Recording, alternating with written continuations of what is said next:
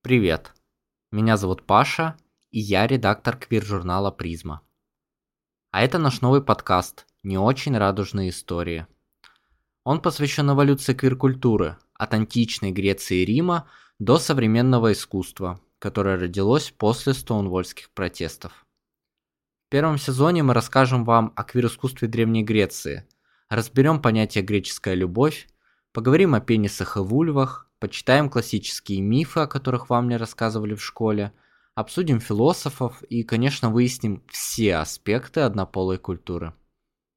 Этот подкаст возник как реакция на все запреты, которые сейчас принимаются в России, в том числе попытку запретить ЛГБТК плюс сообщество.